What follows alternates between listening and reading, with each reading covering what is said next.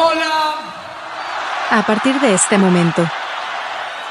Llegó la hora, y durante dos horas, el minuto, segundo, instante.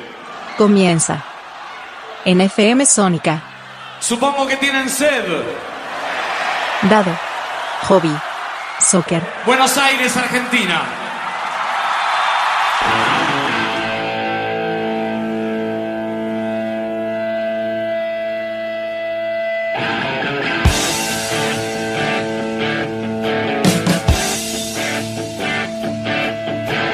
Tengan todos ustedes muy buenas jornadas y acá estamos en una nueva emisión de Dado Hobby Soccer, la 115. Y ustedes dirán, "Ah, no pueden decir nada porque no, no tienen la idea de lo que sucede. Eh, creo que hay cosas frustrantes en la vida y hay cosas que son complicadas, ¿no? Que hay cosas que uno dice, "La pucha, ¿por qué pasa esto? Y la verdad, había hecho el programa, lo había grabado, la verdad que me había gustado cómo había quedado, cómo, cómo, cómo había dado toda la información, todo.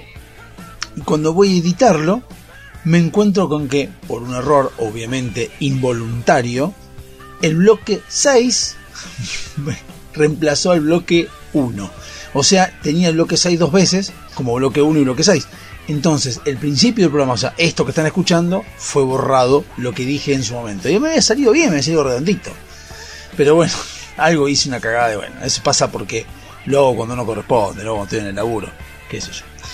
Eh, tampoco me acuerdo de qué había hablado, pero no importa. Algo va a surgir porque yo soy de hablar.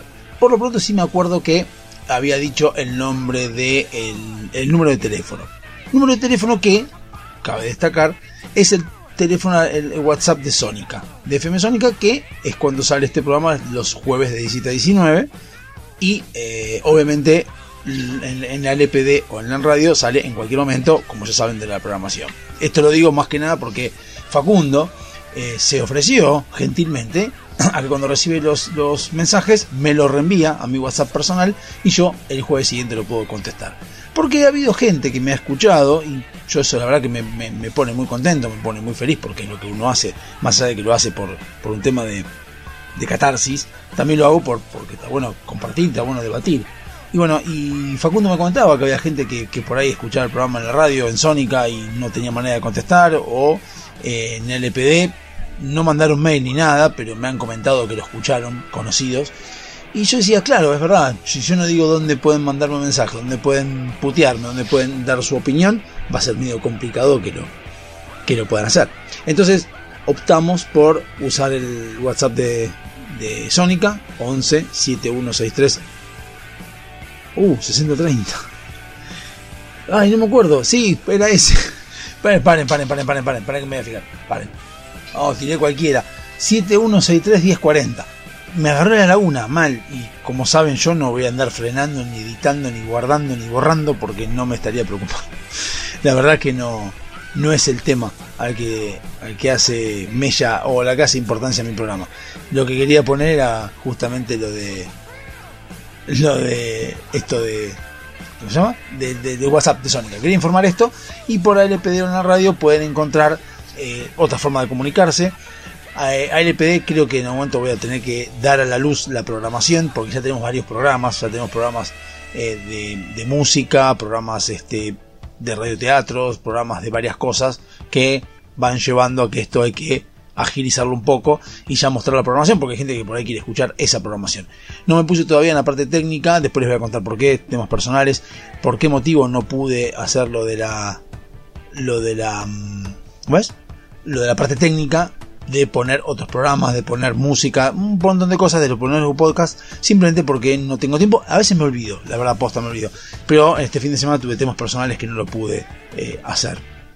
Eh, como les decía, lo que tiene bueno esto de, recibir mensajes y, y todo lo que tiene que ver que, que después vamos a hablar de cómo avanzó la, el periodismo, cómo subió un nivel el periodismo, tiene que ver esto, no es por criticarlo al periodismo, pero sí la comunicación y la información a nivel social creció muchísimo por muchas cosas.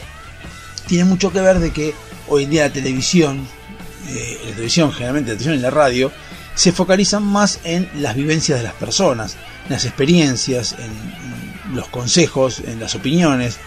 Por ejemplo, está el programa de Andy Kunesov que tiene a, a- a Rolón, eh, que Rolón es un psicólogo y ya no es que se encarga de hablar de psicología, sino que toma temas que son eh, hechos reales de oyentes o mismo de los conductores y lo trata de desarrollar como si fuera una terapia.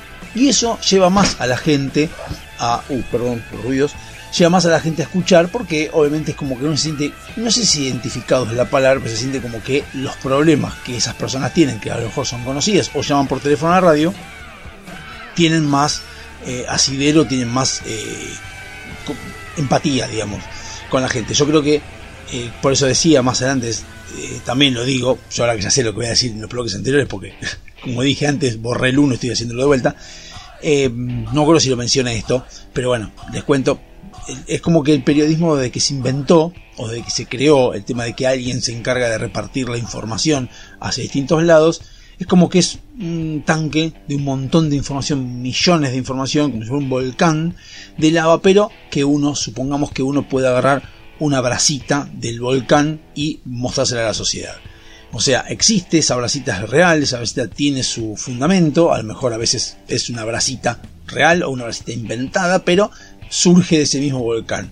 Internet lo que hizo fue amplificar el volcán y uno puede ingresar y sacar bracitas de todos lados e investigarlo. Entonces es como que ya no es necesaria la comunicación por parte del periodista o Internet vino a cumplir, a suplir incluso esa función porque hay mucha gente que ya lo hace y lo comparte.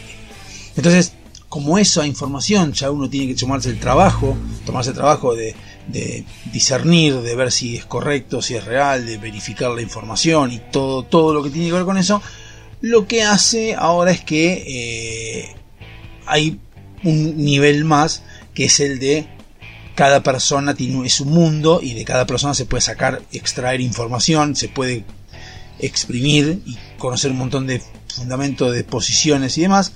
Entonces como que Dices, epa, interesante. Eh, y uno aprende. Una cosa que es información. Hoy estaba viendo un que no sabía yo. Tema político, pero no es tema político, un tema político, digamos, eh, básico, no de, ideal, de ideología. Estaba escuchando una nota que está Marcela Pagano, y Marcela Pagano dice algo que yo no sabía, que cualquier partido, perdón, no el sonido, se les dije, perdón por el sonido, cualquier partido eh, político que se, que se inicie o que se genere o sea, que se cree, debe ponerse en su plataforma electoral cuál es su objetivo si, es cumple un mandato, si, si, llega al mandato, ¿no? Entonces, cuando hablaban de mi ley, decían que en la plataforma está lo de los, las armas, qué sé yo, lo que decía esta Marcela Pagano dice, es lo que pide la ley, que hay que poner a dónde se apunta, no quiere decir que se vaya a hacer, hay que ver cómo se llega. Y eso más acordado a Macri cuando decían pobreza cero, o sea, él, propone en su plataforma la pobreza cero, es su objetivo, eso no significa de que lo vaya a hacer, va a buscar la forma de hacerlo siempre, ese va a ser su camino. Entonces, ahí está el tema de que cada uno me gustaría saber cuál es la plataforma electoral o la plataforma del partido político de eh, Unión por la Patria, junto por el fondo, eh, junto por el cambio y demás, porque ahí es donde yo pienso entender que a lo mejor cuando se crean nuevos partidos ahí está la clave de por qué se crean. Porque no queda muy bien claro por qué Frente de Todos dejó ese Frente de Todos y hace Unión por la Patria. No me quedó muy bien claro. Ahora puedo llegar a entender que viene por ese lado a lo mejor. Que cambiaron la plataforma electoral, cambiaron para otro lado. Eso habría que analizarlo un poco más. Pero eso es un tema distinto y es de política. Bueno, el tema es que se empieza a encontrar con que las experiencias son mucho más nutritivas de cuando uno este, hace estas cosas. Y, bueno, me acuerdo cuando teníamos un bloque en, a las puertas del delirio, que se llamaba Secretos. Y en Secretos lo que hacíamos básicamente es leer una página, que era secreto.com.ar, y en esa página nos decían, mucha gente, anónimamente, no nos decían nosotros, ponían anónimamente secretos, pavadas que, que le pasaban. Ya sea, algunas eran serias medio inventadas y otras eran boludeces, como la que voy a decir ahora. Eh, y lo que hizo Internet y lo que hizo la comunicación hoy es enseñarnos que hay otras personas que están tan trastornados como nosotros. Por decir una manera, un ejemplo. Yo, esto que yo les voy a contar después, es lo que yo hacía cuando era adolescente, incluso, no, adolescente y joven, ¿eh? Pero les cuento lo que yo leí en Tu Secreto, que me sirvió a mí, tusecreto.com.ar, que ya creo que esa página desapareció o ya no tiene mucho sentido porque hoy la gente está mucho más abierta contra sus secretos. Pero bueno, en esa época no era tan, tan así Y una persona cuenta que llegaba de la casa y para desestresarse, para tranquilizarse, tenían una habitación toda ayornada, toda, toda adecuada para hacer como que un recital. Ponía la música fuerte, tenía su guitarra, tenía su micrófono, se encerraba en la habitación para que no escuchara a nadie, para que no molestara a nadie, y por ejemplo ponía Soda Stereo y hacía como que era Cerati. No tocaba, en realidad hacía la mímica. Y eso lo desestresaba. Bueno, cuando yo leo eso, digo, la puta, yo hacía lo mismo. Yo ponía Luis Miguel, ponía Technotronic, me acuerdo, ponía eh, Soda Stereo, ponía y hacía lo mismo. Entonces uno se entiende, entiende que hay gente que está con ciertas particularidades como uno mismo. Entonces eso servía justamente para, para entender y, y, e ir llevando mira lo que me entero, por eso tengo tatuado el solo sé que no sé nada, porque uno va contando gente que tiene cosas que, mira vos, coincidimos en esto, no coincidimos en lo otro. Entonces hoy es más como que se da el debate, más todo lo que hay. Entonces, por eso es un programa, este es un programa que me gusta, hablar de lo que yo pienso, plantear mis opiniones, plantear mis creencias o lo que yo sé, para que otra persona lo venga a refutar. De hecho, esta semana escuché también una frase de una persona que dijo, cuando hay un debate, los dos se van con algo nutritivo. O sea, los dos se van con algo aprendido. Ya sea el uno o el otro, aprende la visión del otro. Aunque no coincida, por lo menos aprende que hay una persona en que no coincide en nada con lo que vos pensás. Eso también te sirve a vos para aprender. No es nada más que aprender algo nuevo que te sirva. También puede ser que te sirva el hecho de saber que hay otra gente que piensa distinto. Y eso también es algo que es, alimenta tu conocimiento, alimenta tu capacidad, alimenta tu cerebro. Entonces, bueno, por esto es que está este programa, por eso es que me gusta recibir mensajes, aunque haya gente que putea, aunque haya gente que diga que no le gusta, o haya gente que opine distinto, yo quiero aprender de cada uno de ustedes, de todos los que están escuchando, y aprender qué cosas puedo contestar o qué cosas podemos debatir, aunque esto tenga una semana de diferencia, el debate no tiene por qué ser inmediato, no tiene por qué tener una respuesta inmediata, puede tener un debate de una semana, dos meses, lo que fuera.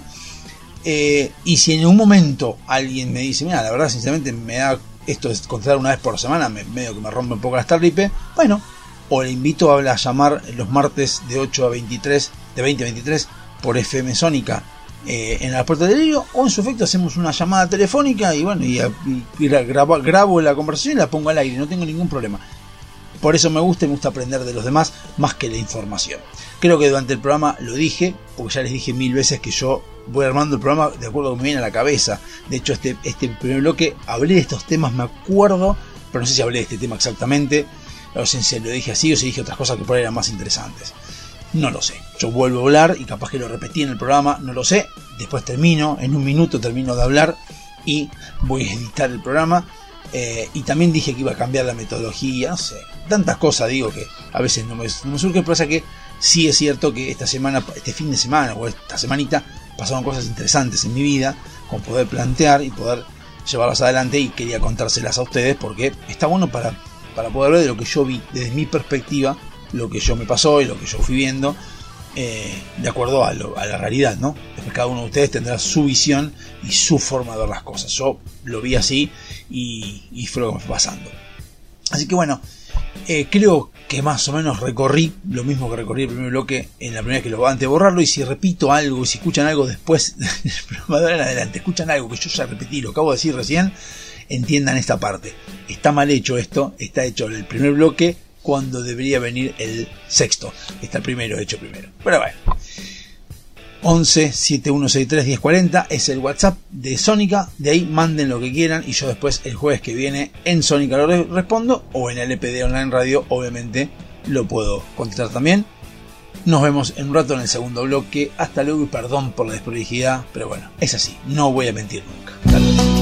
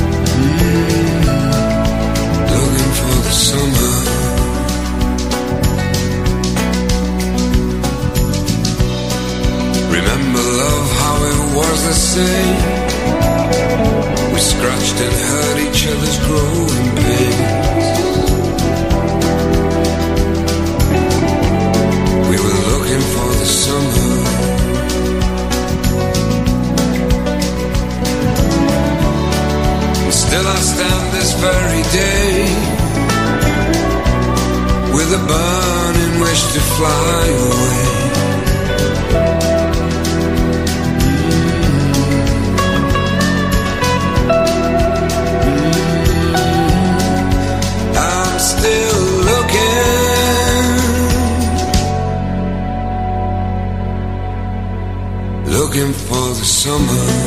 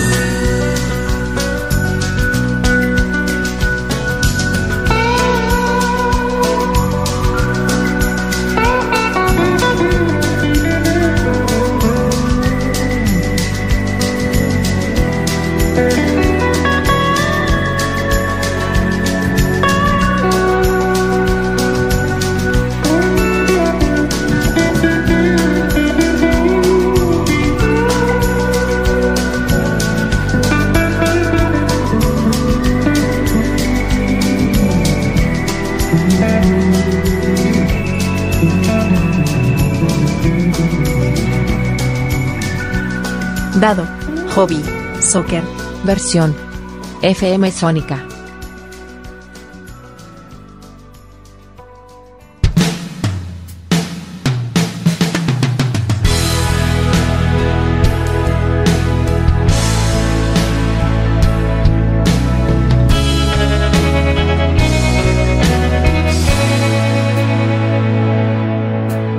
Segundo bloque dado hobby soccer. Bueno, eh, no, repetido, vez el teléfono no tiene sentido. Bueno, sí, 11 7163 1040. Bueno, eh, este fin de semana me pasaron un montón de cosas muy interesantes para de las que hablar. Tengo varias cosas, tengo hasta material que leer acá. eh, que no lo, en realidad, este material que yo tengo acá no es para este bloque, creo. Lo voy a leer en el siguiente, o en el, no sé, en algún momento cuando surja. eh, porque lo quiero leer en el momento acá, online, y dar mi, mi opinión con respecto al mismo texto que encontré. en la calle. Bueno, primero una cosa que, bueno, me, me, me, me angustia un poco. Eh, mi papá fue internado nuevamente.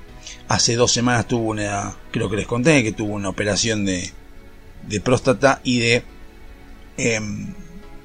de, uh, de piedras en, en, la vejiga. Bueno, salió todo bien, pasaron dos semanas y bueno, ahora hubo que internarlo nuevamente porque tiene dos úlceras en el duodeno que aparentemente fueron tratadas y eh, no se sabe todavía al día de hoy, como estoy grabando esto, no está todavía la, la, resolución, pero aparentemente salió, aparentemente salió todo bien, pero hay que ver la evolución de, de, esa, de esa mejora. Vamos a ver hoy cómo se da, a ver si, si va todo bien, pero eh, bueno, tuve el, el, fin de semana acompañando a la noche mientras estuve internado, bueno, más serie de cosas, pero no es lo que iba a hablar, no es algo personal que quería contarles, nada más que eso. Eh, lo que, lo que sí me, me, me, llegó, me llevó a ver que más, más allá que uno lo vio varias veces, lo que voy a contar ahora, eh, no con mi viejo, sino varias veces, sino el hecho de el trabajo descomunal que hacen los enfermeros. A lo que voy, no estoy hablando de los enfermeros que tenido mi papá, no, estoy hablando de los enfermeros en general. ¿Y por qué digo esto? Porque yo soy una de las personas que siempre, eh, cuando hablan de, de, liberalismo o cuando hablan de, quiénes son los que deberían estar bien pagos y quiénes son los que deberían tener un reconocimiento, digamos, en el, país o en la sociedad, son los médicos, policías y maestros. Y ahí es cuando digo, sí, médicos, policías, maestros, estoy de acuerdo, pero también agrego a los enfermeros. Porque en realidad el médico, si uno se pone a pensar, el médico es el que estudió, es el que está analizando los síntomas de las personas, el que da las soluciones, el que receta, todo lo que vos quieras. Pero el enfermero es el que está en la parte que a nadie nos gusta, o sea que la mayoría no nos gusta en realidad.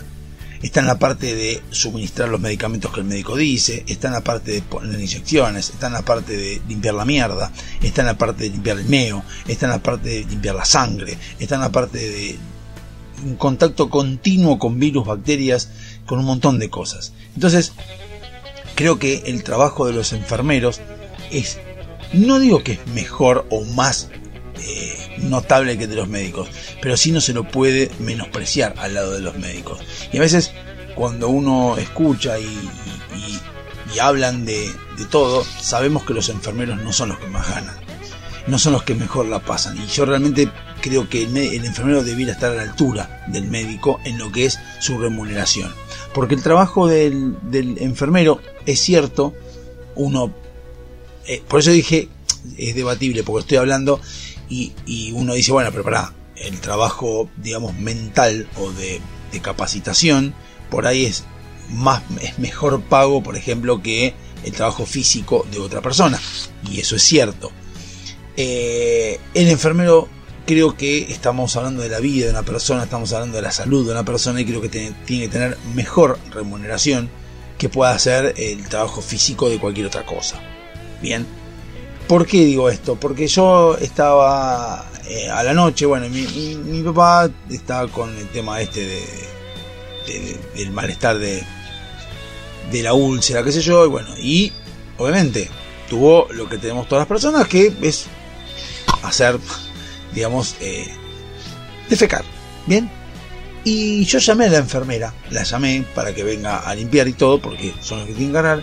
Y el amor, el, profesionalismo con que lo hacen, y es la primera vez que lo veo, lo veo con un montón de gente, y lo he visto conmigo también, que he estado internado, eh, no, es no es nada más que estar eh, rodeado de mierda y limpiarla. También es mantener la dignidad de la persona, eh, estar al lado de la persona, ayudarla.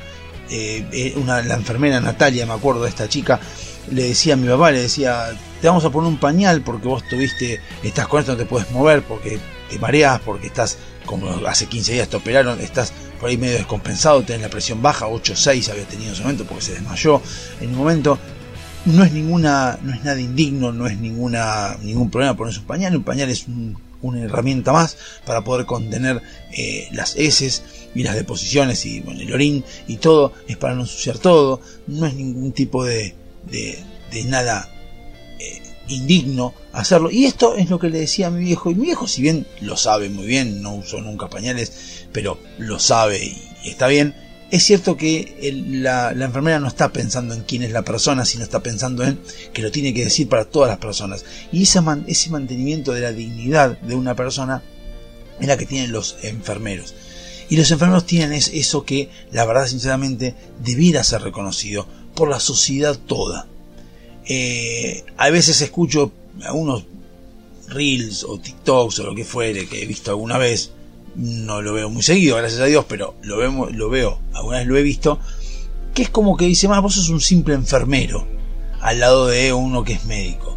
Y sí, realmente, el médico tiene otro tipo de capacitación, no digo que no, pero el enfermero tiene lo más lógico, lo más básico, lo más importante que puede tener un ser humano, que es mantener la dignidad siempre alta al paciente. Y eso no lo puede hacer cualquiera. Hay que tener un carácter especial, hay que tener una, una visión especial de la vida, hay que tener una, una solidaridad inmensa, hay que tener una empatía muy grande para poder meterse en lo que es eh, la enfermería. Yo, em, que alguna vez quise estudiar psicología, y por lo cual no estudio psicología, es porque mi mente, mi mente, lo que decía es, me gusta la psicología, me gusta plantear ese tipo de cosas, eh, y me imaginaba en un consultorio propio, con un diván armadito como yo quiero y eh, sentadito y escribiendo en una tablet, por ejemplo, o en un cuaderno, lo que me va diciendo el paciente. Y en base a eso, de lo que yo haya estudiado durante muchos años, 5, 6, 7, 8 años, decir, mira, yo creo que por acá podría ir, muy lindo todo, me encantaba, me encanta conocer las historias de las personas, me encanta todo eso, me encantaría hacerlo. El tema es que la psicología no depende solo de eso, no es solo eso. Y algo que me llamó a mí la atención fue cuando me dijeron los psicólogos tienen psicólogos. Yo dije, ¿cómo los psicólogos tienen psicólogos? Claro, el psicólogo recibe información de un montón de gente y necesita psicoanalizarse. Y cuando me pregunté, ahondé un poco más y dije, pero si la persona estudió, no sabe si psicoanalizar solo. ¿Por qué necesita que otro lo, escuche o que otro lo, lo, lo oriente? En esa pregunta, cuando sigo investigando un poco más, me encuentro que, claro, la persona, el psicólogo recibe un montón de información de un montón de gente y se trastorna, se pone mal. Dicho esto sea de paso, me sigo preguntando, digo, pero, está bien, pero si no son tus historias, ¿por qué vos te pones mal? Investigando un poco más, claro, la mente humana no es tan sencilla como uno la piensa, que es así una computadora que la prende, la apaga y ya está. Yo dije, seguí preguntando y me encuentro con que el psicólogo no solamente es todo eso, sino que también además cuando está estudiando tiene que hacer prácticas en hospitales, tiene que hacer prácticas con gente que está mal de verdad y no es que viene alguien y te dice me extraño a mi papá, extraño a mi mamá o me separé de mi mujer. Hay un montón de problemáticas que uno no tiene en cuenta y que no sé si yo estoy dispuesto, dispuesto no, si tengo la capacidad de aguantarla y de bancar esas cosas y ver esas cosas. O sea, hay gente con problemas, chicos con problemas, no con problemas de, mentales, sino con problemas psicológicos, con problemas de que este, lo, afectaron psicológicamente, adultos, y yo no sé si podría aguantar esa angustia de escuchar a un nene que me venga a decir que, no sé, por ejemplo, que el padre lo abusa de él, por ejemplo, o que la madre le pega, o... entonces es como que en mi forma de ser yo iría a cagar, recagar a trompada al que le pega a un chico o al que abusa de un chico, no abuso sexual, sino abuso, no importa abuso, de, qué forma. Entonces como que me quedo mal, entonces dije, no sé si, si podría ser psicólogo, el laburo de psicólogo no es tan fácil como uno lo piensa. Eh, me sale a la mente la frase, ningún laburo es fácil.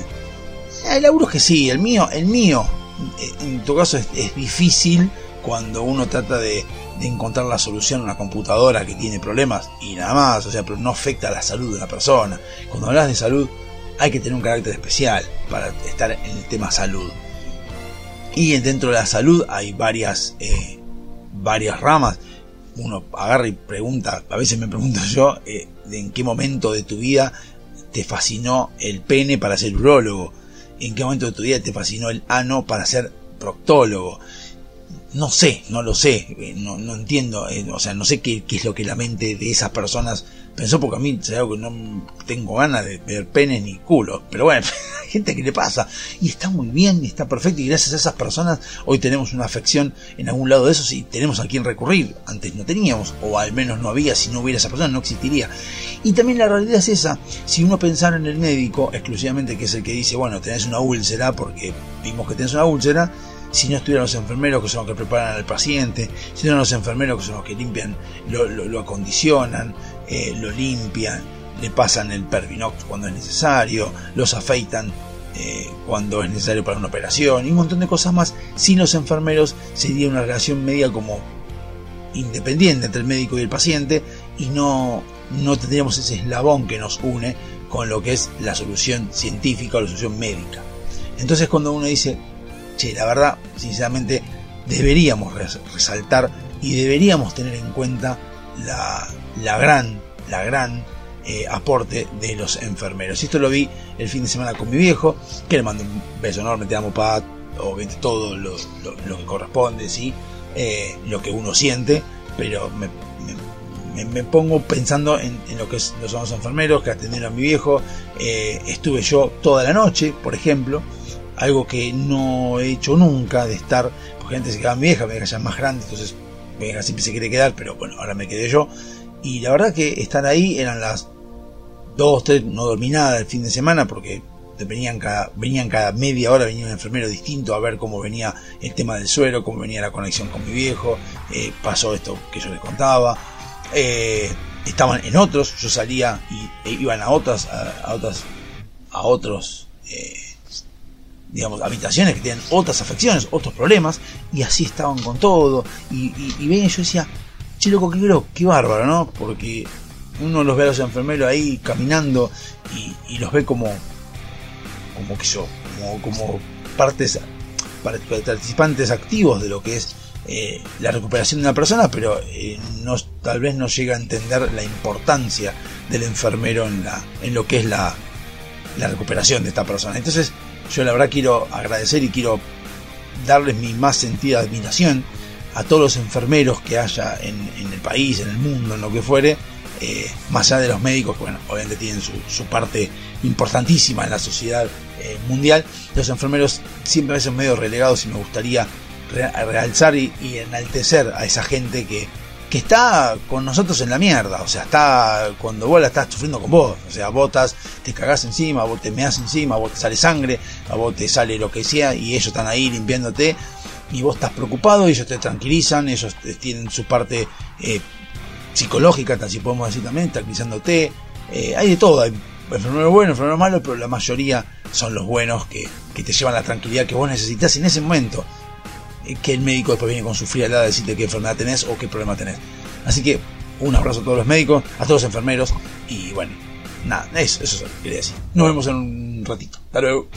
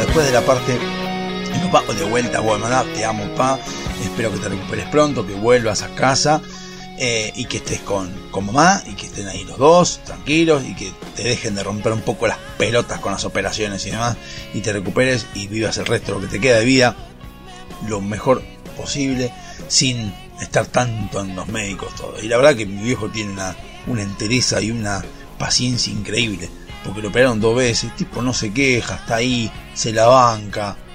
Incluso a veces, hasta a veces pareciera como que le, como que le molesta molestarnos, como que estemos ahí. No queremos que estemos ahí, sino que les molesta estar jodiéndonos, como diciendo la puta madre, tengo que joderlo. Y bueno, es así, lo que nos toca en la vida.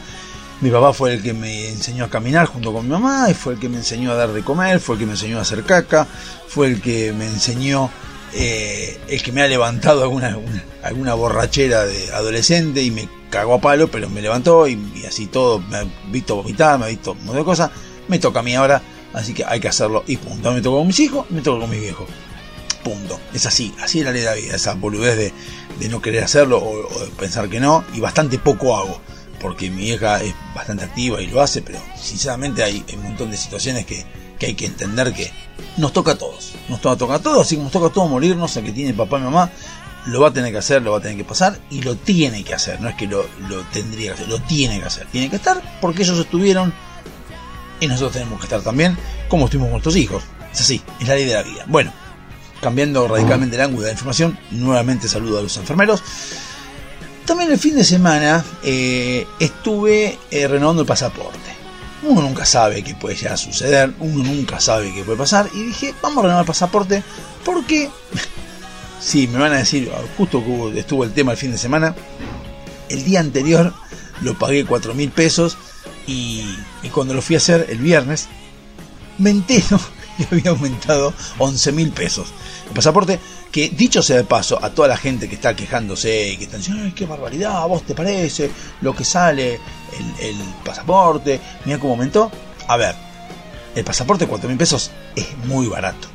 Pasa que en Argentina cuesta mucho la plata, pero es muy barato. Cuando lo pasaron a 15 mil, ahora el, pasaporte, y están todos hablando, 15 mil pesos, ¿eh? yo dije, como soy ciudadano italiano, dije, me quería ser italiano para tenerlo también, para hinchar las pelotas, nada más porque la verdad que el, pasaporte es el documento que nos traslada por el mundo, o sea, tampoco es una cosa que Argentina tiene mucho que ver, o sea, tiene que ver con, la emisión y tiene que ver con un montón de laburo que hay que hacer internacionalmente por el tema de, representarnos. Entonces dije, 4 mil pesos, es barato ahora hasta 15 mil, qué locura, qué sé yo.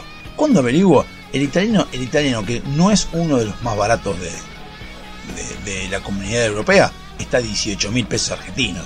O sea, eh, lo que hicieron con el pasaporte fue acoplarlo a, eh, digamos, al precio internacional. Entiendo también de que el pasaporte es un laburo argentino, es un laburo que lo, trabajan argentinos, que ganan en pesos, todo, pero no es que el pasaporte es carísimo, es lo que vale en el mundo, básicamente el pasaporte todo. Yo ahí no sé, porque tendría que investigar mucho más si el pasaporte tiene algún tipo de tasa, sellado o impuesto internacional, no lo sé. No sé tampoco si es nada más que el librito que Argentina certifica que Diego Súbaro es una persona de bien, digamos, o que no tiene antecedentes penales en Argentina y por eso garantiza su viaje por el mundo. No lo sé, no, no sé, no, no, no es mi intención en este momento fijarme cuáles son los atributos de, de un pasaporte, pero uno nunca sabe si a lo mejor no hay un precio internacional que hay que, adecuarlo y bueno, como se devaluó el peso, hay que subir el, precio del, pasaporte. Pero no era esto lo que iba a decir, sino que fui a hacer el pasaporte y fui a hacerlo a Tecnópolis. Tecnópolis, quien no sepa qué es Tecnópolis y quiere averiguarlo, puede buscar por internet.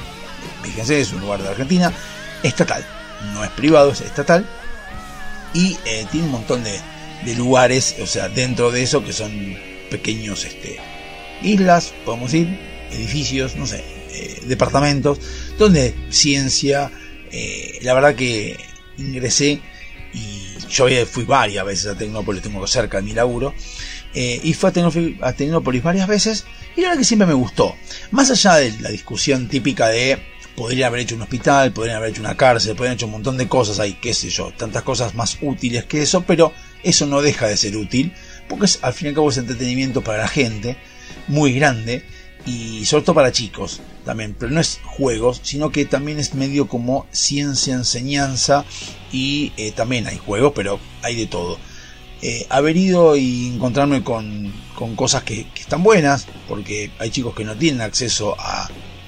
Chicos y grandes, ¿no? Que no tienen acceso a este tipo de cosas de ciencia o, investigaciones o lugares del país, porque hay de provincias y uno no, sabe, entonces está bueno porque te muestra como más, genérico un poco lo que son las instituciones argentinas. Tiene su dote político y algo tiene, o sea, en el medio, cuando uno va caminando hay parlantes por todo el lugar, por todo el predio, que por ejemplo ayer me sonó, el viernes cuando fui, me sonó que eh, me, justo ponían el himno varias veces y dije, bueno, escuchan el himno, eh, al hablar de algo particular de los parlantes, y bueno, y después en realidad está muy limpio, muy bien organizado, muy bien pintado, está es con, gente que está adentro, que se encarga de guiarte, te dan este algunos merchandising de algunas cosas. No sé si es merchandising o son regalitos de, de las cosas porque eh, distintas propagandas, publicidades, lo que fuere. Eh, tiene una parte que es la parte de, de lo que es el ARSAT, de lo que es más o menos las actividades argentinas, ¿no? Y otras cosas como el Banco Nación, cómo funciona un banco, cómo funcionan los glaciares, muchas cosas hay, interesantes. E incluso hay uno que hay mucho, no entré porque había muchos, muchos chicos, había muchos chicos de colegio público, muchos, y no entré pero porque estaba yendo a hacer algo en particular que era hacer el pasaporte, pero había uno que decía la lucha de los sindicatos y, los gremios y, y, y, lo llevaban los chicos de adentro, y dije esto me suena un poquito a, a ¿cómo es? a adoctrinamiento, digamos. Adoctrinamiento porque en Argentina sabemos que hay un cierto dejo de, de, de, de información relativa o parcial con algunas cosas. Lo sabemos, o sea, obviamente que la intención de, de Tecnópolis no es el tema de que la ciencia se vea libremente y la gente pueda aprender y bla bla bla bla, nada más, sino que es todo eso sumado con un tinte político. Pero bueno, está.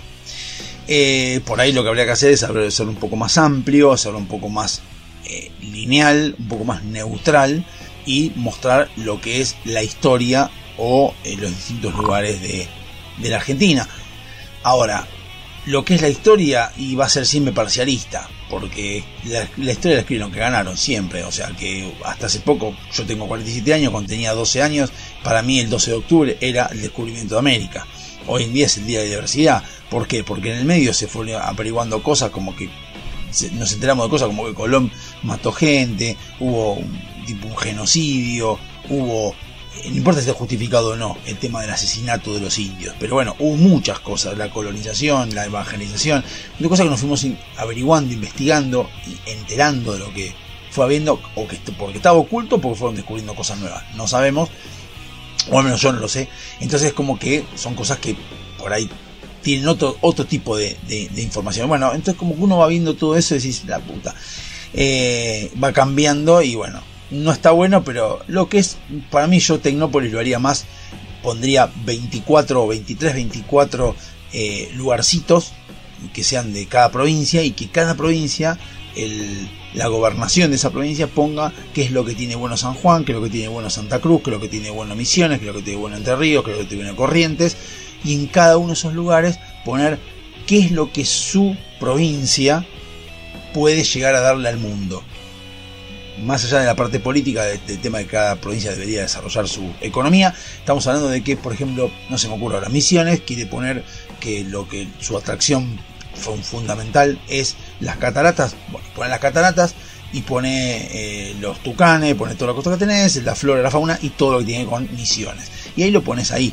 Y en cada lugar va a ser un lugar, eh, en, cada, en cada edificio, digamos, no sé cómo decirlo, en cada, tampoco es departamento, en cada stand, porque tampoco es un stand, es una cosa grande, pero no importa, en cada lugar de esos poner en la provincia. Y no poner tanto de sindicatos ni de, de historia, eso me parece ya más más ridículo, porque poner historia en un lugar que vos querés ir a aprender, está buena la historia, obviamente, pero la historia es medio como parcialista, tendrías que eh, verlo en otro lado. O sea, me, es mejor poner cierta historia eh, apolítica de lo que es tu provincia, mucha más información útil para los chicos que no pueden viajar o que no quieras ver. Entonces vos vas, por ejemplo, vas a Tecnópolis y ves que hay en San Juan, entonces bueno, después de San Juan está bueno esto, el Valle de la Luna, está bueno esto, el otro, lo vas viendo y decís, ah, iría acá, no iría acá, me interesa esto, me gusta el frío de, el frío polar, me gusta más lo árido, me gusta más los colores que tiene Jujuy, y vas conociendo para el que no suele viajar.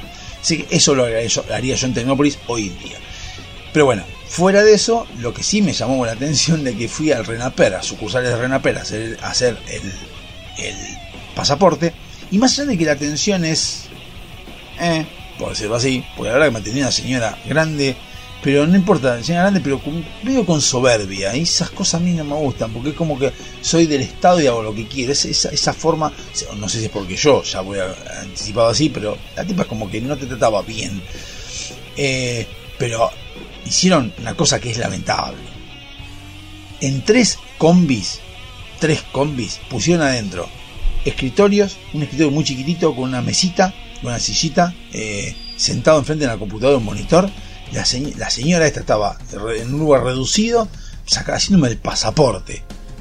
Había al lado mío otro, adentro de una combi. O sea, no pueden, no pueden hacerle un edificio, no pueden hacerle un, una construcción un poco más cómoda para hacer. Antes la tenían, me acuerdo que la tenía. No, pusieron tres, tres que estaban ahí puestos y, otra, otra, otra camioneta más pintada de negro que decía AFIP para hacerte monotributista. O sea, a ver, dale, está haciendo el, pasaporte. O sea, la, la, sensación, el mensaje que parecía estar dando es como vos venís a hacer el pasaporte porque te querés ir del país, no, anda a la concha hermana. Y al costado estaba el edificio este de, de de sindicatos y no sé qué mierda, que era bastante lindo, bien pintado todo. Y eso, que es más importante, porque son documentaciones que te identifican en el país y en el mundo, en una camioneta encerrados tres personas, eh, con la camioneta ni siquiera estaba en marcha, la camioneta, va, ni siquiera, no estaba en marcha, pero como que estaban adentro, como si fuera que estás viajando ni siquiera a Bariloche hacinado en un micro, con mesitas afuera, ridículas mesitas, a un costado de Tecnópolis, y en el medio, o sea, como apartado de todo. No sé si es porque algo provisorio, no parecía, o porque es algo que quieren mencionar que quieren que vos no viajes. No sé qué es, pero bueno, para el caso que debiera decir que estaría bueno que, que le den un poco más de onda al tema del, del, RENAPER, porque al fin y al cabo es el registro nacional de las personas, o sea, no es una boludez lo que está ahí. Pero bueno, ahí estaba, la verdad que medio como que desahuciado me fui algo esperable en el Estado que se preocupa más por los gremios y los sindicatos que por nosotros, los ciudadanos. Pero bueno, lo que también quería mencionar de Tecnópolis, que sí, está bueno, y se me ocurre ahora esto de las provincias, que se me ocurrió decirlo, está bueno poner en Tecnópolis, sobre todo en, Sónica, que lo tenemos a pasitos, a Tecnópolis, a la gente que está alrededor, poner también recitales como han puesto, eh, eso no está mal, pero sí lo que yo haría es fomentar más la geo geolocalización y la flora y fauna de las provincias, de las 23 provincias que tenemos que sinceramente aunque parece algo trillado, o parece que reitero continuamente o reitere mucha gente continuamente, tenemos el mejor país del mundo. A nivel recursos naturales es el mejor del mundo, el más lindo de todos. Y no lo decimos como salió el himno el más lindo de todos, el país nuestro es el más lindo de todos. Lástima nosotros nos encargamos de destruirlo continuamente. Nos vemos en el siguiente bloque. Hasta luego.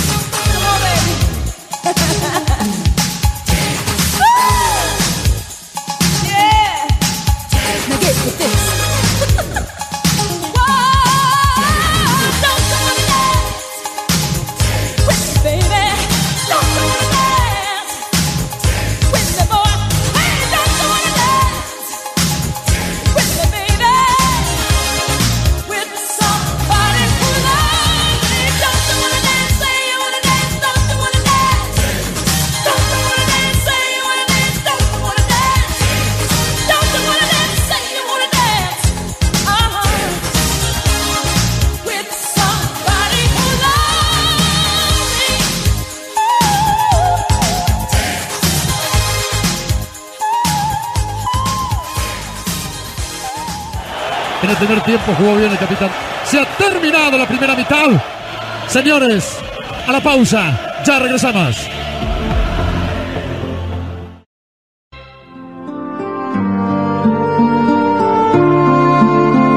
Mientras tanto, aquí, en la gran ciudad, una nueva hora comienza.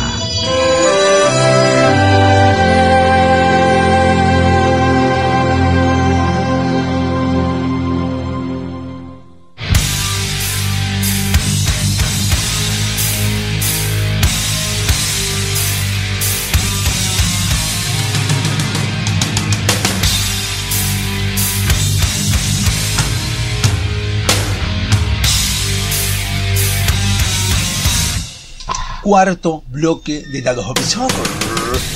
Estamos nuevamente en lo que es eh, la vuelta. No, la vuelta no. Sí, la vuelta a la segunda hora de Dados Hobby Soccer. 11 7163 1040. Quien quiera algún tipo de comentario, quiera hacer un tipo de reclamo, un tipo de queja, un tipo de, comentario, de lo que fuere, felicitación, lo que quieran. Con respecto al programa lo puede hacer. Ahí va a ser, como ya les dije, va a ser el teléfono de Sónica donde hay contactos, donde voy a tener a Facundo que recibe los, los mensajes y después me los va a enviar y yo los contesto el jueves que viene. Eso, listo, hecho. Bueno, les contaba que había ido a Tecnópolis, había visto un montón de chicos ahí viendo un montón de cosas y que había ido a hacer el pasaporte. Volviendo por Martelli, caminando, porque como ya les dije, estoy a 7 cuadras más o menos de Tecnópolis, vuelvo al laburo y me encuentro con algunos papelitos eh, pegados y yo pensé que era un tipo de, de- especie de, de, no sé, ¿cómo es? Pizzería o algo por el estilo. No sabía qué, a qué se trataba eso. Dije, bueno, vamos a ver qué es. Y me hizo acordar, porque acá sí vendría una parte eh, de lo que eh, vengo, vengo hablando los últimos dos tres programas, que es el tema de las elecciones y demás. Obviamente que todas este- estas dos semanas se hablaron también de, de mi ley, de las notas, de lo que dijo, de lo que no dijo, de lo que iba a hacer, de lo que no va a hacer, de lo que... Pero no viene al caso de eso, sino que me encuentro con este papelito, marroncito, el papelito, bastante escrito, y arriba leo, veo el simbolito que dice CGT. Y dije, a ver esto que es, porque es raro que haya un papelito pegado en las casas de CGT. Entonces leo en título negrita, dice, ni para atrás ni para la derecha, vamos por los, nuestros derechos. Y dije, ¿qué es toda esta boludez que va a decir acá? Lo tengo que leer. Entonces dije, bueno, lo traigo, se lo di a un amigo acá, se lo dije, toma, lo que piensa como yo, digamos. Se lo dije, bueno, ahí lo tenés. Vemos, pero dije, ¿por qué no leerlo en la radio? ¿Por qué no leerlo en dado? Y más o menos y dar mi- mis apreciaciones con respecto a esto. Sobre todo cuando leí los primeros 3-4 renglones dije, no, pará. Esto tengo que leerlo mejor porque a ver qué imprecisiones dice esto. Donde en el medio de todo esto también estuve viendo algunos TikToks y, y Reels y demás. Y me encuentro con una chica colombiana que habla de Milei. No habla bien de Milei en el sentido de que apoya lo que Milei dice, ni apoya lo que, lo que, los pensamientos. No, lo que trata de demostrar, de decir, es que lo que vengo diciendo hace un tiempo, que comparto plenamente con ella, es que el periodismo en sí subió un nivel. El periodismo ha subido un nivel. El periodismo dejó de ser eh, lo que era, que era el que nos transmitía los conocimientos que tenía en cuanto a información y nosotros tomábamos o dejábamos, creíamos o descreíamos lo que nos decía. Yo lo veo más como, un, por ejemplo, un tenedor libre, el periodismo, de información, como que hay un montón de información que ellos tienen un tanque enorme de información, tienen todo eso y dicen, bueno, de acá agarro esto, esto, esto y esto y se lo transmito a la gente y bueno, hay gente, hay cosas que no las voy a decir. Hoy con internet el periodismo subió un nivel, ¿por qué? Porque ya no hace falta ese periodista que nos va a decir qué es lo que se está tejiendo en ciertos lados, no nos sirve nada más que el hecho de pensar, sino que el hecho de plantearnos algo para pensar exclusivamente, sino porque ahora Internet, principalmente YouTube, nos trae un montón, montón, millones de voces desde una parte del mundo, desde una parte de Argentina también, que nos da los, lo que hablamos al principio, un poco del perfil de, o el perfil o la visión de cada uno, e información que tiene cada uno. Hay gente que le importa más, por ejemplo, no sé, qué sé yo, los 30.000 desaparecidos, por decir algo, y nos da una información con respecto a por qué sostiene que son 30.000 y otros que nos va a dar la posición de por qué son 8.000. Las, las noticias obviamente no tienen el tiempo necesario para poner toda esa ensaladera enorme de información que tienen. Entonces es como que estalló esa ensaladera, me imagino, con un montón de cosas y gente que va agarrando. Entonces quien está del otro lado de la pantalla tiene hoy en día un montón de accesos para informarse de distintas formas. Entonces dice, epa, para este me dice esto, este me dice lo otro, este me dice más allá, este me dice aquello. Entonces como que vas interiorizándote. Entonces ya es que llega un momento en el cual te empezás a dar cuenta cuando hay periodistas que no investigaron lo suficiente. Vos antes, por ejemplo, el periodista se presentaba ante un entrevistado, por ejemplo, les hacía preguntas, oh, yo creo esto, esto, esto, esto, y uno pensaba de que, el periodista estaba lo suficientemente informado de todo lo que sabía para poder preguntar.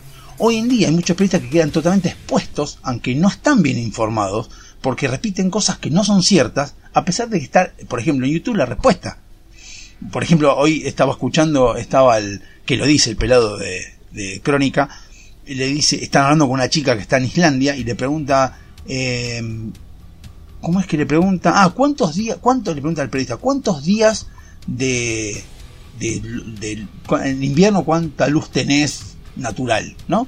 Y el tipo le contesta, el pelado atrás y dice, eso lo puedes haber googleado. O sea, como diciendo, hacer una pregunta un poco más que no esté en Google, digamos, la respuesta. ¿Para qué querés preguntarle a la tipa algo que puedes averiguar por Google? Y eso es el nivel que el periodismo creció, donde ya hay cosas que no nos pueden volver más, porque hay cosas que las puedes constatar, las puedes refutar, las puedes ratificar o rectificar en segundos. Entonces, por ejemplo, otra cosa, viendo a Marra en C5N, eh, el periodista que está ahí le dice, este Juan Enrique se llama, le dice, el sueldo promedio en Ecuador es de 40 dólares. Y Marra le dice que no. Y el otro dice, sí, sí, sí, es 40 dólares. Abrí otra pestaña en, el Chrome y puse salario mínimo en Ecuador. Y pone la información, que es la información que se ha lado, el, el, promedio, el salario promedio en Ecuador es de 568 dólares. O sea, no es de 40 dólares. Como decía el otro, me bastó segundos darme cuenta que estaba mintiendo o que tenía información errada. Entonces, eso es lo que hace que el periodismo haya aumentado, haya crecido porque es importante, todos podemos ser periodistas, todos podemos dar nuestra visión de las cosas, pero es cierto que eh, ya no es lo mismo que antes que hay que creerle o descreerle a un periodista y que con eso alcanza. Ahora se puede constatar que lo que diga sea cierto. Entonces, en base a todo esto, me encuentro con papelitos a la vieja usanza, con la CGT, con algo que informaba antes y que antes servía. Pero ahora es como que decís, me da ternura, porque vos pretendés, hay gente que sí se cree este papelito, lo que dice acá, y esta cosa que decís, ¿en serio? ¿Me estás poniendo esto? O sea, no es muy difícil contestar que lo que decís acá o es mentira o es tendencioso. Entonces, eh, ahí es cuando dije, ¿por qué no leerlo? Entonces voy a empezar a leer, como les decía, decía el título, ni para atrás ni para la derecha, vamos por nuestros derechos. Y abajo dice, luchemos por nuestro futuro, unión por la patria siempre es algo idílico. Luchemos por nuestro futuro. ¿Cuál es el futuro? El futuro que ellos dicen que es bueno. Ellos tiran ahí. No hay nada concreto, sino que es luchemos por nuestro futuro. Y dice, el resultado electoral que dejó a Javier Milei como el candidato más votado es la expresión de la impotencia y el hartazgo de los trabajadores y trabajadoras que sufrimos el saqueo que los grupos económicos y la derecha nos hacen cotidianamente, como también de la bronca contra toda la dirigencia política que hace tiempo no da respuesta a los problemas que estos grupos nos generan, lo cual si yo tengo dos dedos de frente decir, tenés razón, dirigencia política, y arriba dice Unión por la Patria, que son frente de todos, que son gobierno hoy en día. O sea, estás criticando al gobierno actual, básicamente pero por otro lado decís que no. Pero hasta acá estaríamos de acuerdo o es su visión y está totalmente respetable.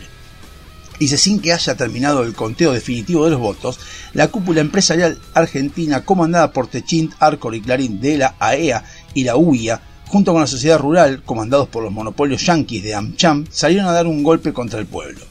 Es una acusación que no tiene ningún tipo de fundamento ni tampoco tiene ningún tipo de eh, prueba. Pero bueno, desabastecieron y remarcaron precios por encima del 40% mientras, que sus medios machacan y nos quieren hacer creer que el problema es la emisión, cosa que ya está demostrado de que sí, el gasto público, sí, el costo laboral o los planes sociales, pero sabemos que detrás del precio de la carne, la leche, las verduras, el boleto colectivo o la luz están ellos que controlan el, el grueso de la producción y servicio de nuestro país.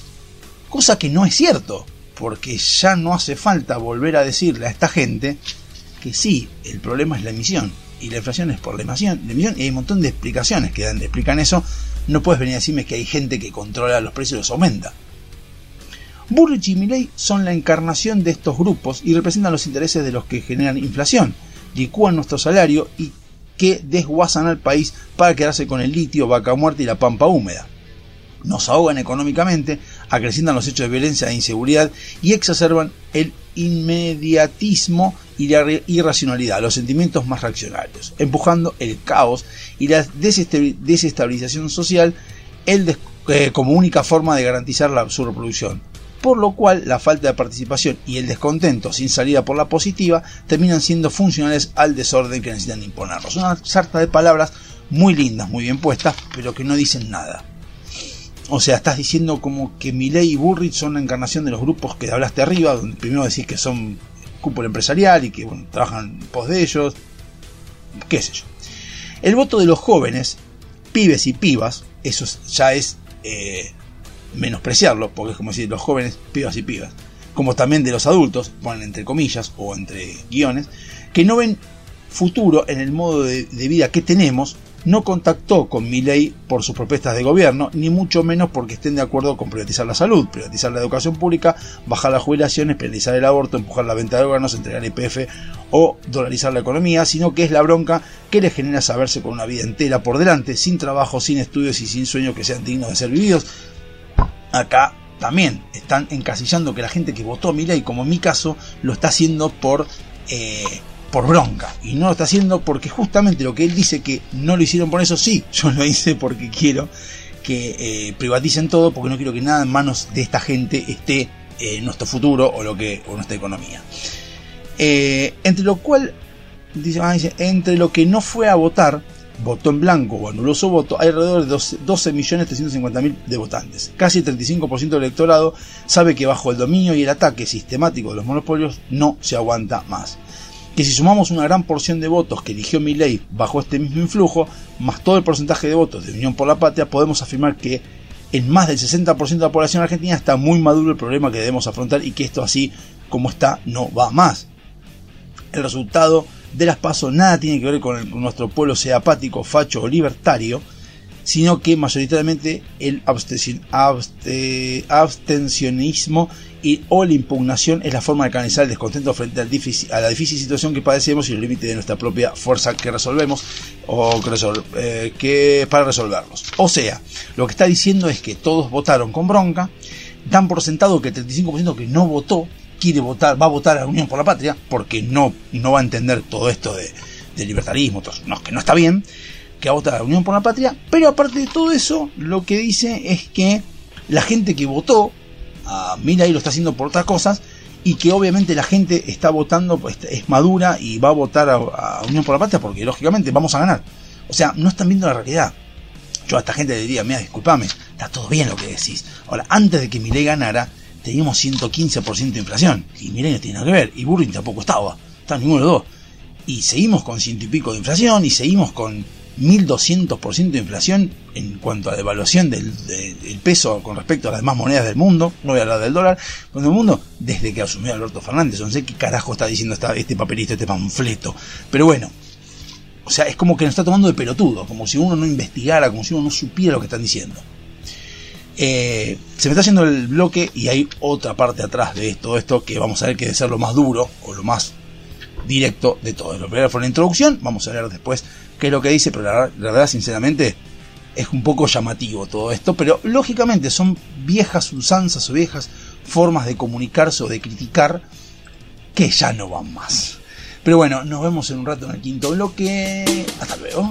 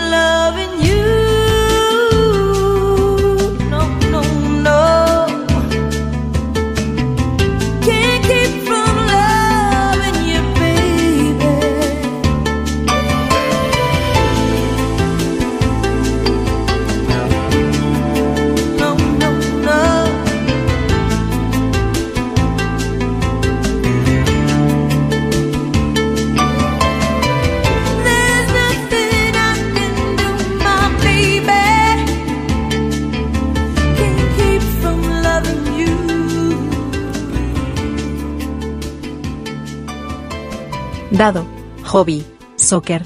Versión. FM Sónica.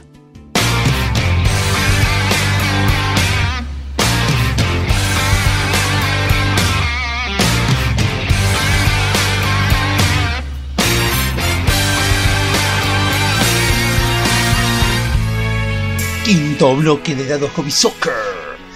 Bueno, leímos la primera parte, el anverso de. Anverso nunca mejor aplicado lo de verso a esto de la CGT, que son volantes que se fueron recogiendo, que recogí en realidad, eh, acá por Villa Martelli, Vicente López, eh, la reacción después de las pasos. 11 7163 1040 lo que quieras decir, lo que quieras criticar, lo que quieras mencionar, lo que quieras discutir, yo no tengo ningún problema, me gusta justamente porque uno aprende de las visiones de los demás, como dije antes. Acá es donde pueden mandar los WhatsApp y si no a lpd.com.ar, a lpd.com.ar, en de ALPD Online Radio pueden encontrar ahí el, la forma de contacto. Hay mail, hay Instagram y demás. Instagram que lo tengo abandonado. A veces que el Instagram me, me cuesta. Me encanta porque encontré lugares donde... Ah, Lo que pasa es que a veces me, me cuesta un poco. Yo soy más de pensar eh, y no tener tan en cuenta muchas cosas que tendría que tener en cuenta. Por ejemplo, digo, bueno, pongo, me gustan las efemérides musicales, ¿no? Y entonces pongo ahí en, en, en LPD, qué sé yo, y a veces me gustan los versus, me gusta el tema de las, de las encuestas. No solo porque me olvido a veces, sino porque doy por sentado y digo, ah, esta pregunta es media boluda, o esto ya se sabe. Pero yo lo sé, hay gente que no lo sabe. O sea, así como digo yo de la radio que sé que la radio es algo que se vino medio a menos, pero es verdad que hay gente que le gusta la radio. ¿Y por qué yo no considero que como me, voy a tirar, me tiro abajo? Ya a nadie le gusta la radio. Eh, con que le guste a uno me alcanza. Y es más, posta, con que uno solo me diga estoy escuchando ya estoy feliz.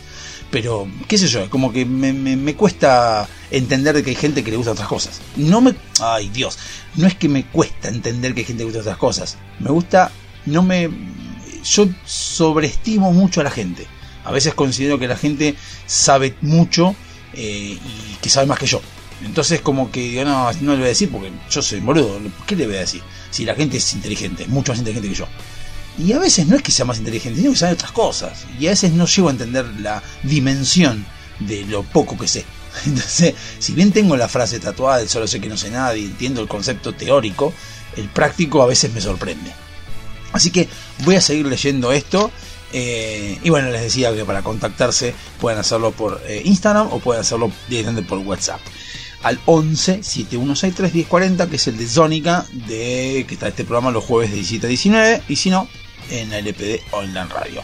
Continuando con el reverso, eh, nunca mejor aplicada la palabra anverso de lo de la CGT, sacamos el an y el reverso, ponemos re guion verso de la segunda, de la parte de atrás de este folletín, que lo, voy a terminar de leer. En la parte de atrás dice, el resultado que tuvimos en el conurbano bonaerense, logrando el incuestionable triunfo de Axel Kicillof en la provincia, deja a Unión por la Patria como la fuerza en donde hoy se albergan los intereses mayoritarios de los trabajadores y las trabajadoras y en donde el conurbano se erige como el principal bastión para la unidad contra los grupos económicos y sus representaciones partidarias.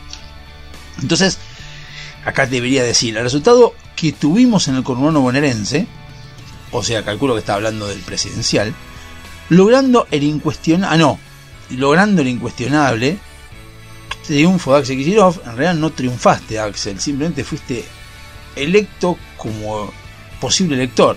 Y si vamos a la realidad, mi estimado CGT, si analizamos, hay una diferencia entre Kicillof y Massa, lo cual hace que hubo corte de boleta. Hubo gente que votó a presidente para algo y a gobernador para otra cosa. No quiero decir que votaron para gobernador a. a. a Milei. No sé. Bueno, ese es un, un análisis que habría que hacer. O sea, pues si hubo 32% en el caso de, de Kicillof y hubo 21% en el caso de Massa, hubo un 10% que no votó a Kicillof. Bueno, lo que pasa es que en realidad también hay que considerar que el que votó a Grabois también tiene a Kicillof. O sea, Kicillof está en los dos, si yo no me equivoco. No está como gobernador de Buenos Aires otra persona. Creo que Kicillof está en las dos. O sea, no tenés que sumar a Massa. Tenías que sumar a Kicillof y a... Ah, perdón, sumar a Massa y a Grabois. Estarían los dos, llegaron a un 28%, creo que llegaron, lo cual hace que un 4% o sea Kicillof nomás. La gente pone la boleta completa, pero bueno, igual. Dice, eh, y en donde el conurbano se erige como el principal bastión para la unidad contra los grupos económicos. O sea, quiere decir que todos los que no votaron, ese, ese 62% o 72% que no votó a Kicillof, 68% que no votó a Kicillof, porque estaba pensando en el 21, el 68% que no votó a Kicillof no es ni trabajador ni está en contra. O sea, o sea, vos la tenés razón, aunque tenés un 28%, un 32% de voto afirmativo, estás seguro que es así. O sea, vos la tenés clara. Bastante tajante. Sin embargo, nuestra fuerza electoral no está a salvo de la caída y derrumbe y los límites de la democracia representativa. No sé por qué. La pérdida de más de 5.700.445 votos de votos a nivel nacional, un 47% respecto de las pasos del 2019, lo muestra nítidamente. Hoy la fuerza electoral Unión por la Patria tiene ante sí la posibilidad de volver a expresar un modelo de país que convoque a las mayorías populares desde su principal fuerza que somos los trabajadores, para traccionar como motor chico, motor chico, al conjunto de la fuerza de nuestro pueblo, y desde el conurbano y la provincia a construir, ah, y la provincia, con, Dios, y desde el conurbano y la, provincia a construir el destacamento de- del interior que pueda derrotar a los intereses del, del puerto, intereses del puerto, y el capital extranjero, intereses del puerto, Bueno, y el capital extranjero. Pero para esto no alcanza con que elijamos cada cuatro o dos años a nuestros representantes. Los grandes monopolios deciden sobre nuestras vidas todos los días, todas las horas, todos los minutos, y nosotros no podemos renunciar a tomar nuestras propias decisiones. Debemos superar la democracia de años, que no es más que la dictadura de los grupos concentrados. No, la dictadura es una cosa que, digamos, que avasalla los derechos constitucionales y la democracia es la que se basa en los derechos constitucionales. Que yo sepa, por más que te remarquen precios, eso es otra cosa. O sea, no están ni. O sea, hoy en día, que yo sepa, que yo sepa, nadie tomó el poder eh, eh, por la fuerza, nadie se encargó de, de romper el Ministerio de Economía, no hay nadie de otro partido que esté tomando ese poder en contra democráticos, están ustedes, Unión por la Patria, son los del gobierno. Que me vengas a decir que al frente de todo, esas son pelotudes. Son ustedes los que son gobierno, o sea que no sé por qué motivo decís que está, o sea, es como que yo creo que la gente antes podría llegar a entender o pensar de que, eh, pero mirá, lo que pasa es que eh, nos están cagando porque... Pero hoy en día no es tan difícil esto de, de ba- rebatir todo esto. O sea, son... Que está bien, su postura está perfecta, porque ahí yo no voy a decir nada, que estén en contra, estén diciendo lo de los grupos concentrados, eso está bien. Me gustaría que tuvieran pruebas, pero bueno, supongamos que no las tengan, porque no son ni jueces ni periodistas, lo están diciendo, hay cosas que están un poquito fuera de la realidad y que son lógicas. O sea, por un lado, al principio decís, luchemos por nuestro futuro, unión por la patria, y abajo decís, en la, parte del anverso, ¿no? Toda dirigencia política que hace tiempo no da respuestas a los problemas que estos grupos nos generan. Y bueno, entonces estás, me estás diciendo que vote a Unión por la Patria, pero que no son capaces de dar respuesta. No entiendo, no te llevo a entender. Se llama análisis del texto, comprensión de texto. Si los pibes no tienen trabajo, debemos profundizar el laburo. No sé cómo. Necesitamos construir en nuestro barrio las cooperativas y espacios necesarios para los pibes y para nosotros. Si la educación es deficitaria, debemos armar nuestros propios espacios de educación. Es corra- totalmente de acuerdo. Esparcimiento y juego, totalmente de acuerdo. Eso está bien, de lo que decimos nosotros también.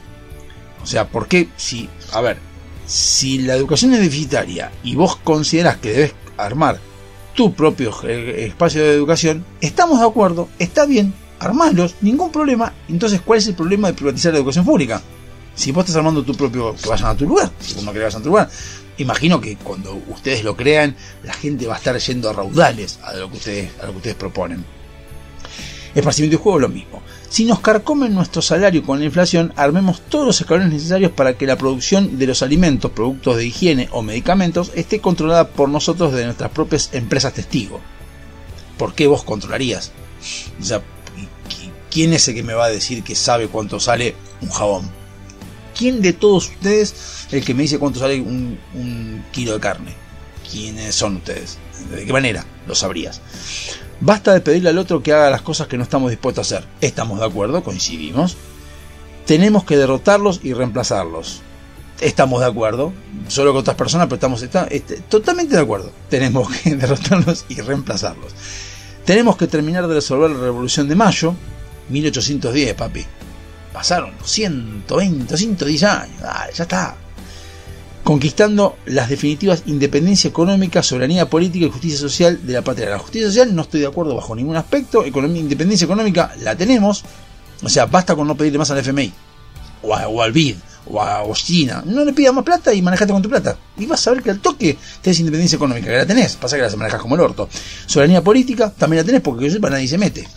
O sea, Massa habla por sí mismo. O sea, si no, si fuera como decís vos, y que sos Unión por la Patria, Massa, que hoy es gobierno, podría decir, no puedo hablar porque los grupos concentrados me están presionando y estarías denunciando. Denuncialo ante quien vos digas. Extraño que Massa no diga nada. Ni Massa, ni Cristina, ni nadie. Habla mucho, pero no dice nada. Hoy son gobierno. Te repito, son gobierno. Es el momento de mostrarnos a todos nosotros, mira, tengo esta prueba de que me están, me están presionando de esta manera, de esta otra, me hacen esto, me hacen otro. O sea, que están en las sombras. Y no, o sea, y te digo una cosa más, si están en las sombras y no lo podés manejar, y sos medio inútil, o sea, no me servís, ¿para qué te voy a votar? Si no sabes, no puedes ahora que sos gobierno, imagínate que no te voy a votar para que lo haga de vuelta si no lo sabes hacer. Ya me estás desmotando. Definamos un programa mínimo de gobierno, una salida por la positiva, liberándonos del eh, acuerdo estafa con el FMI, como no, que pagamos con la falta de alimentos y los ajustes de salud y educación. Bueno, decir a díganlo ustedes, son el gobierno. En lo inmediato, una urgente recomposición salarial con suma fija y recongelamiento de precios para dar pasos en un plan de desarrollo industrial planificado y auto- autocentrado que garantice la distribución de la riqueza poniendo la producción de materias primas, el campo, al servicio de nuestra industria y que termine con la dependencia de los monopolios de afuera. Bueno, anda, comprate un terrenito y ponelo vos, tú vas a hacer lo mismo, no hay drama. No lo haces, porque querés la plata, ¿no? Tenemos, tomemos en nuestras manos los problemas comunes que enfrentamos. Convocamos al debate urgente en todas las plazas. En realidad no convocaste ningún debate, estás diciendo lo que hay que hacer. En cada rincón de nuestras barriadas, desde sus cimientos, manzana por manzana, casa por casa, y en cada gremio, en cada fábrica, construyamos una democracia participativa, directa, orgánica y popular, como nos enseñara el general, general Perón, teniente general Perón, militar, que la verdad, bastante tajante, bastante fascista era, amigo de Hitler, no nos olvidemos que era amigo de Hitler, o, admirador de Hitler y de Mussolini. Eso no, es, un, dato, no es una opinión.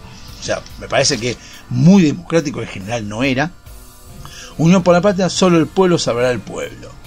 Sí, en eso estamos de acuerdo. El pueblo sabrá del pueblo. El tema es que hay veces que vos pensás que el pueblo sos vos y el pueblo somos todos. Y en el pueblo está el 68% que no quiere a Kicillof y está el 79% que no quiere a Massa. Entonces, tenés que respetar, el pueblo es el pueblo. Vos sos parte del pueblo, obviamente, pero sos una minoría. Y porque sos minoría, no hay que darte ni más ni menor valor. Hay que darte el valor que tenés, minoría. Como sos minoría, tenés que bancarte lo que diga la mayoría. Eso es democracia. Entonces, todo lo que pones acá está muy bueno, está muy bueno en tu postura. Como a mí no me interesa, lo voy a tirar. Pero, eh, obviamente, me parece toda una sarta de aberraciones eh, y pavadas que decís. Pero técnicamente lo que está bueno es que eh, quien haya leído esto alguna vez y lo haya leído que haya llevado a su casa, simplemente les recomiendo youtube.com, google.com y ahí buscan todas las dudas que tengan y cómo se genera la inflación, qué es la emisión monetaria, todo. Y en base a eso, tomar ese texto que acabo de leer y tomarlo como referencia para entender cómo funciona la economía y el mundo. Véanlo, hagan lo que quieran. Nos vemos en un rato. Hasta luego.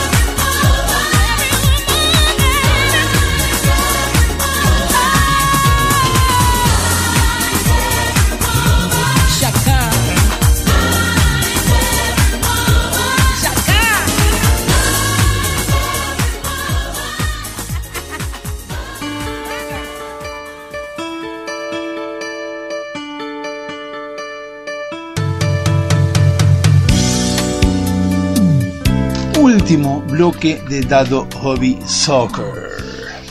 11 7163 1040 el WhatsApp de Sónica para mandar eh, quejas, reclamos, opiniones, eh, puteadas, lo que quieran mandar directamente para el programa. Les contesto el jueves que viene en Sónica y en LPD cuando Dios lo disponga, cuando tengan, te- tengan ganas. Bueno, eh, como ya les dije, hubo material este, este programa. Otros materiales que uno va recabando de internet para hacer programas de radio. O al menos lo que uno pretende del programa de radio. Hoy en día es como que los programas van cambiando. Eh, yo encuentro con que no solamente en lo que es televisión, sino también en lo que es radio, cambió bastante lo que es lo que era antes. Antes es como que la radio se encargaba más de dar información. Eh, no, solo las radio noticias, sino a lo mejor algunas curiosidades de la música, efemérides de la música, y había ciertas cosas que todavía son rescatables y obviamente sirven. Eh, obviamente que si alguien quiere tener efemérides de musicales la puede encontrar en internet muy fácilmente. Pero bueno, claro, eso hay que estar sentado o con, sentado en una frente a una computadora o con un celular y fijarse y tomarse el trabajo de, de- de leer o lo que fuere. Como la gente, el ser humano busca siempre la comodidad en todo su aspecto, en todo lo que hace, busca ser más cómodo que lo que era antes. Es como que la radio hoy en día te lleva a la compañía de la música, elegir la música por vos y dejarte un montón de información que te puede servir para pensar o te puede servir para debatir.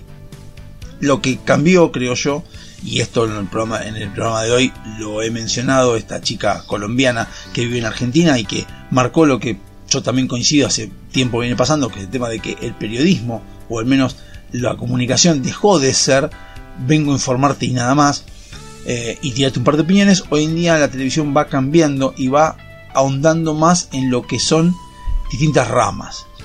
Eh, digo todo esto porque estoy pensando, por ejemplo, en el programa el de Andy Kuznetsov, que tiene a Rolón y está en TikTok muchas veces, no sé cómo se llama el programa, pero claro, uno piensa, si hay un psicólogo, pero el psicólogo no habla de psicología, habla de cosas que nos pasan a nosotros cotidianamente en nuestra vida cotidiana. ¿Por qué? Porque hoy en día lo que es la información dura y cruda o la información rígida, fría, la puedes encontrar en cualquier lado, no necesitas que alguien venga a contártela.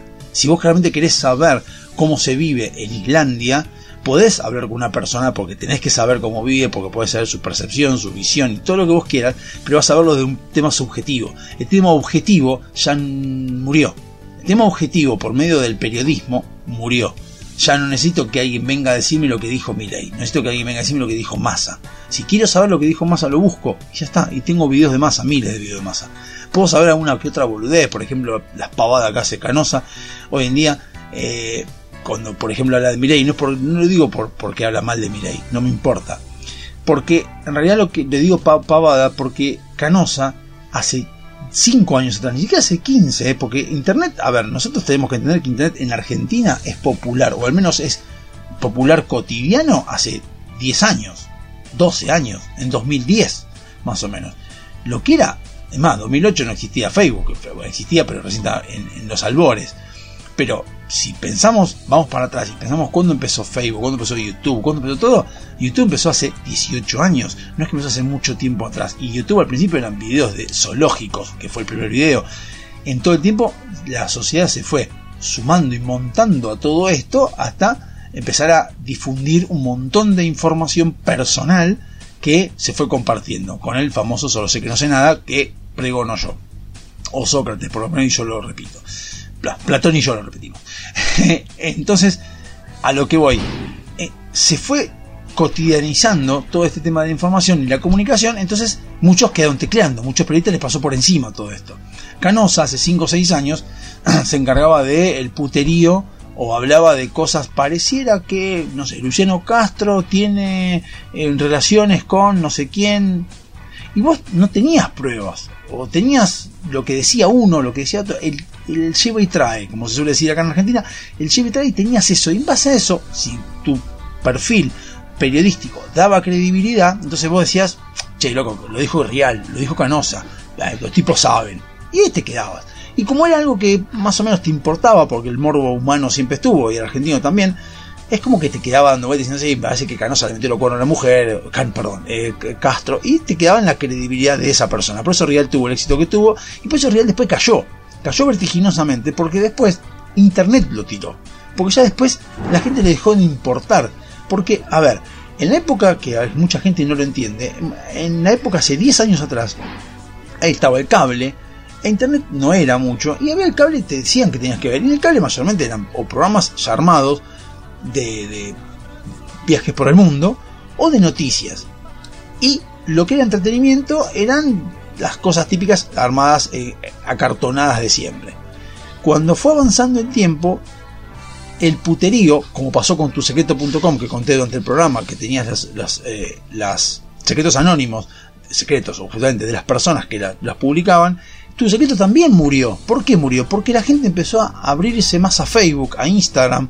Instagram sobre todo vino a reventar con tu secreto porque ya hay gente que pone en Instagram sus secretos. En un monquilombo de gente que habla, millones de gente que habla. Entonces es como que tu secreto quedó para atrás. Y ya hay cosas que no llaman la atención porque las escuchás, porque las ves, eh, las lees. Entonces ya no te llama la atención. Toda esa revolución que vino a hacer Internet desde hace tan solo 10 años llegó a, eh, a oídos de mucha gente y dejó tecleando a muchos. En su manera, en su forma, antes el entretenimiento era saber si Luciano Castro le había metido los cuernos a Roberto Carnay o a la mujer o a quien fuere. Hoy en día ya eso no importa tanto, es como cuando dije lo de entretenimiento. Cuando yo llegaba a mi casa y cantaba y me desestresaba y hacía que era Luis Miguel o lo que fuere, era porque no había mucho otro entretenimiento salvo salir con mis amigos o salir a, a volver por la calle o andar en bicicleta. Hoy en día hay tanto entretenimiento más que tengo que ya eso pasó a segundo plano. No es que no me guste, no es que no lo haga, sino que demanda un montón de cosas a preparar. Tengo que preparar hoy día auriculares, joder a otra gente, porque por la música fuerte jode a otra gente. eh, entonces como que llegas, a- llego a mi casa y digo, ah, no tengo ganas, esto me prendo la Xbox, es un botón y ya está, y juego. O me veo una película. Y esto es como que el entretenimiento se multiplicó por millones. Se, un exponencialmente, n exponencial, la cantidad de entretenimiento que hay.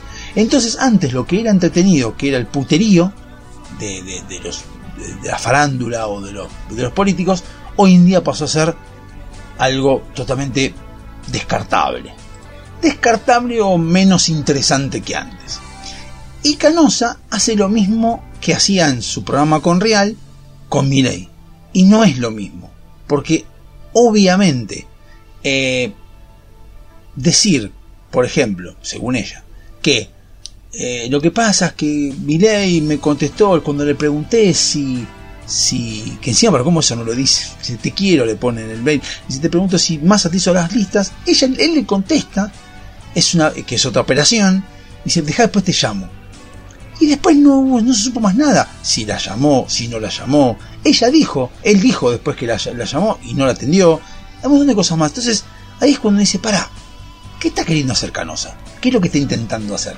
Intentando decir que eh, que realmente lo que hubo fue que lo más aquí lo quiso meter eso, no sabemos qué quiso hacer, pero igual ya ahora no es lo mismo que antes, no es que le descreo a Canosa, es como que decís, mira, ahora hay forma de averiguar si es cierto o no, hay WhatsApp, hay un montón de información que vos podrías tener, podrías incluso hasta mostrar, mira, acá me denunció esta persona, o sea, hay mucha más comunicación, hay infinidad de métodos más de comunicación y de información, como para poder decir que porque Milei no te contestó, das por sentado de que Massa le hizo las, las listas. Entonces, eso también es subestimar a la gente, eso también es tratar a la gente de estúpida, de la gente que no, no averigua.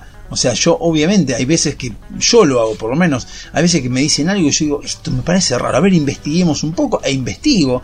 Lo mismo que digo siempre lo de Milei, que Milei hablan ahora como que se sosegó, dijo que no era inmediato, digo, siempre lo dijo que no era inmediato, lo leo desde que yo escuché la primera vez que me llamó la atención Milei, que me acuerdo patente, que hablaban de Milei cuando recién era panelista, y yo digo, ¿quién carajo es Milei? Yo pensé que era otra persona, me acuerdo que físicamente pensé que era otra persona.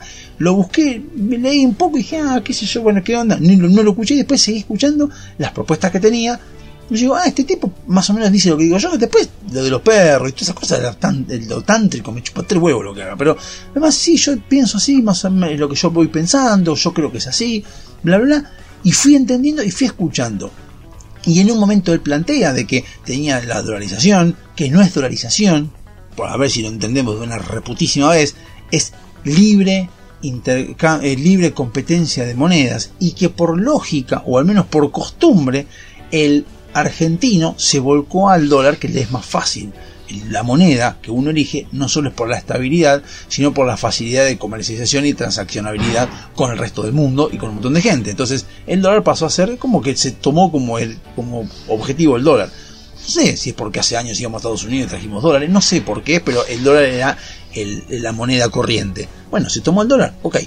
Libre competencia en monedas y que después que el peso se fue diluyendo, se, iría, se fuera diluyendo, quedaría en el que el argentino eligió. Que puede elegir el uruguayo si quiere, el, paraguayo, el que quiera. Pero en este caso va a elegir el dólar lo que él supone, no es que dijo que va a ser así. Y dijo claramente que esto llevaría entre 6 y 24 meses, y lo dijo siempre, y lo fue planteando en un momento. Y después luego surgió que le pareció más interesante el de Emilio Campo, que es más, más interesante, y cuando escucho eso, hay un libro de Emilio Campo y hay una nota que le hace Emilio Campo. Fui, la busqué y la escuché, dos horas y media dura.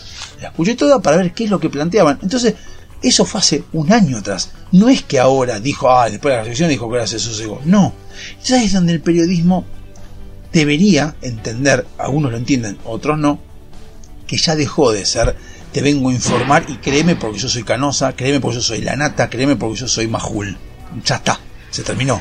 Ahora pasaste a ser un comentarista de la realidad. La realidad pasó a ser algo que vos podés investigar y podés refutar si tenés pruebas de que eso que está circulando en la internet o en por internet es falso o verdadero. Si hablan de vos, ya ni siquiera puedes agarrar y hablar de una tercera persona, porque vos agarrás y decís, no, ves, por ejemplo, estos dicen que Milei va, eh, va a em, privatizar la escuela pública.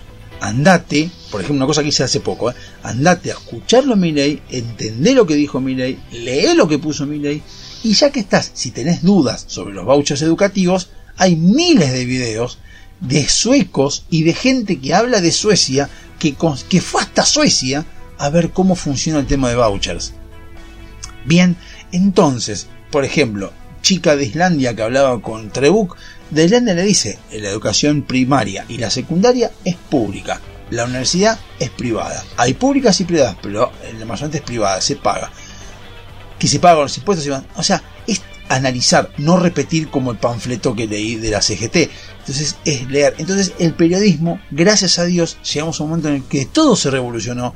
El entretenimiento, la comunicación, la, la, la política, un montón de cosas. Y también el periodismo se está modificando. Y hay gente que como no tiene esa idea, lo que hace es caer en la boludez de ver ir a las viejas usanzas, que es repetir y repetir y repetir pelotudeces que ellos creen o que ellos le dicen que tienen que decir pensando que la gente no tiene dos dedos de frente o un celular a mano para decir, a ver si lo que dice es cierto, como repito, como el pelotudo ese 5N que dijo el promedio de salario en Ecuador es 40 dólares y decía que sí, y en una pestaña de Chrome bastó poner salario promedio en Ecuador que decía 568 dólares con 20 en enero de 2023. O sea, a ver, no es tan difícil refutar. Antes la llevaba meses refutar, ahora son segundos. Hasta acá llegamos, nos vemos el jueves que viene, 7163-1040, quien quiera mandar mensajes. El jueves que viene lo leemos, chau, nos vemos, sean libres, busquen la libertad, que es lo que le va a llevar la felicidad a donde quieran y sus proyectos a donde quieran. Nos vemos, chau.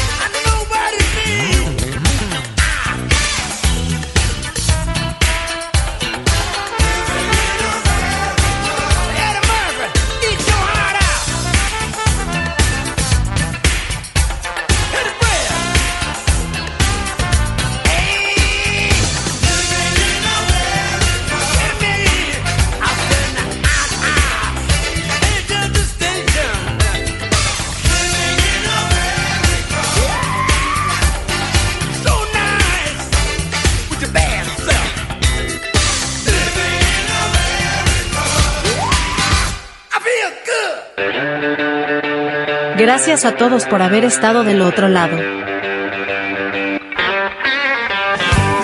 La semana que viene volvemos. Dado Hobby Soccer. Dos horas a pura reflexión. En este mismo canal. Que tengan una excelente semana.